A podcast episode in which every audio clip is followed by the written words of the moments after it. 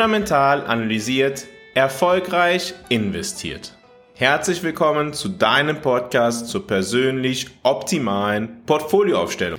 Heute wollen wir über die Unterschiede zwischen defensiven und offensiven Werten am Kapitalmarkt sprechen. Ich freue mich, dass du heute wieder dabei bist bei Fundamental analysiert, deinem Podcast zur persönlich optimalen Geldanlage. Die richtige Balance zwischen defensiven und offensiven Assets ist entscheidend, um deine finanzielle Ziele zu erreichen. In dieser Episode werde ich erklären, was defensive und offensive Assets sind, wie diese sich voneinander unterscheiden und wie du in deiner Anlagestrategie diese optimal nutzen kannst. Lassen wir uns zunächst einmal über defensive Assets sprechen. Was sind defensive Assets und warum sind diese wichtig? Defensive Assets sind Anlagen, die dazu neigen, stabile und konsistente Renditen zu erzielen. Sie sind in der Regel weniger volatil und bieten Schutz vor Marktschwankungen. Blicken wir einmal auf einige Beispiele. Das erste Beispiel ist wahrscheinlich das naheliegendste. Wenn du Bargeld hältst, wenn du Geld auf dem Girokonto hast, wenn du Geld auf dem Sparkonto hast oder ein Geldmarktfonds hast, ja, dann ist das Risiko in diesen Geldanlageformen relativ gering. Aber du hast viel Liquidität und ja, Sicherheit. Und mit dem Begriff Sicherheit wären wir dann schon an einem ja umstrittenen Begriff. Andere würden sagen, das ist ja gar nicht sicher, weil der Wert wird nicht erhalten. Bei dem Begriff Sicherheit beziehe ich mich auf die Ausfallwahrscheinlichkeit einer Anlageform. Und wenn du das Bargeld zu Hause hältst, naja, dann wirst du wahrscheinlich keine positive reale Rendite erzielen.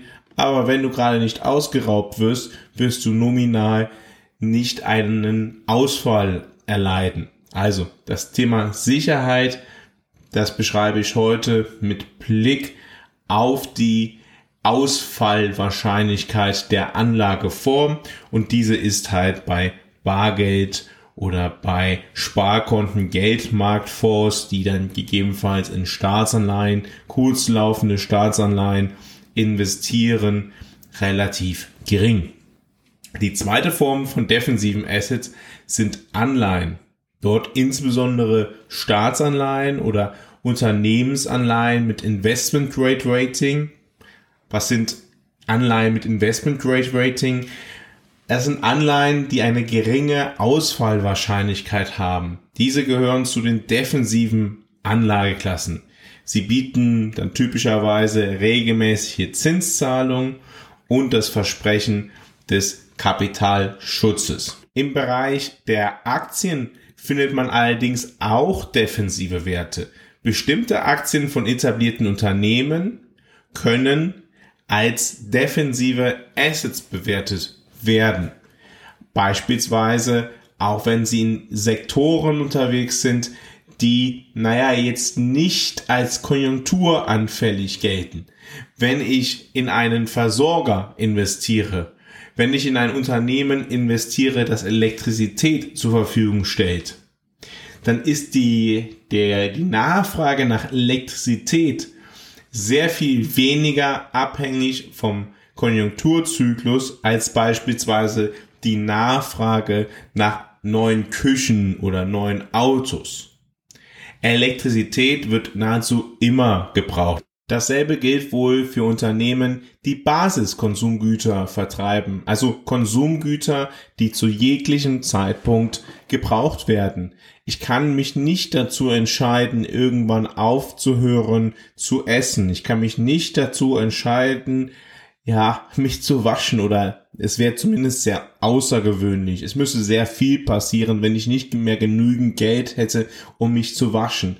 Das sind Güter, die ja auch in jeder Konjunkturphase nachgefragt werden und dementsprechend sind diese Werte, Aktienwerte, die auf der Nachfrage von nach diesen Gütern basierend typischerweise defensive Werte, weil sie in einer schwierigeren konjunkturellen Phase ja jetzt nicht unbedingt zu den großen erwarteten Verlierern gehören.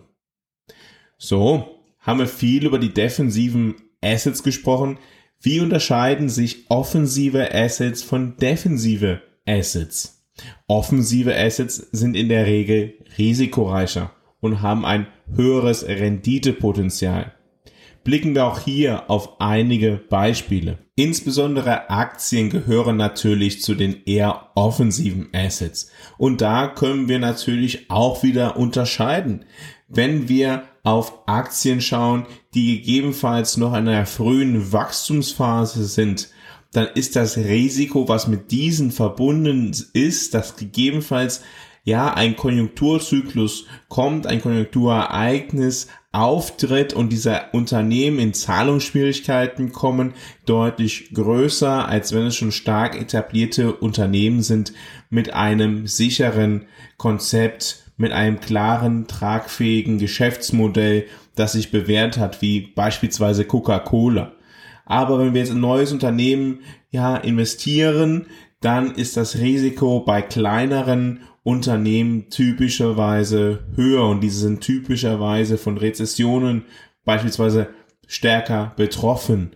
Andererseits ist das Chancenverhältnis bei kleineren Unternehmen, bei wachsenden Unternehmen auch deutlich größer und dementsprechend wird es halt auch am Kapitalmarkt durch eine höhere Rendite langfristig entschädigt. Ja, Chancen und Risiken mal wieder im Einklang miteinander. So höher das Risiko, desto höher ja, die erwartete Rendite.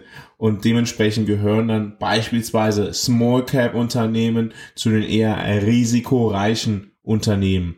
Dasselbe gilt dann natürlich auch dort bei den Branchen.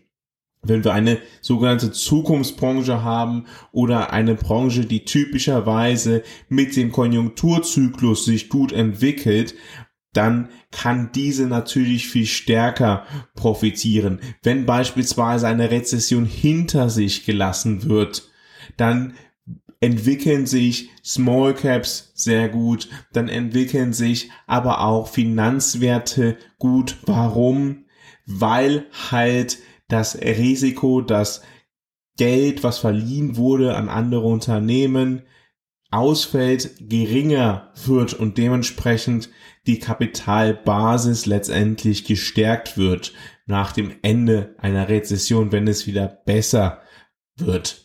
Und so können wir auf verschiedene Aktienbereiche schauen, wir können auf den Bereich Technologie schauen, wir können aber auch auf den Bereich Energie schauen.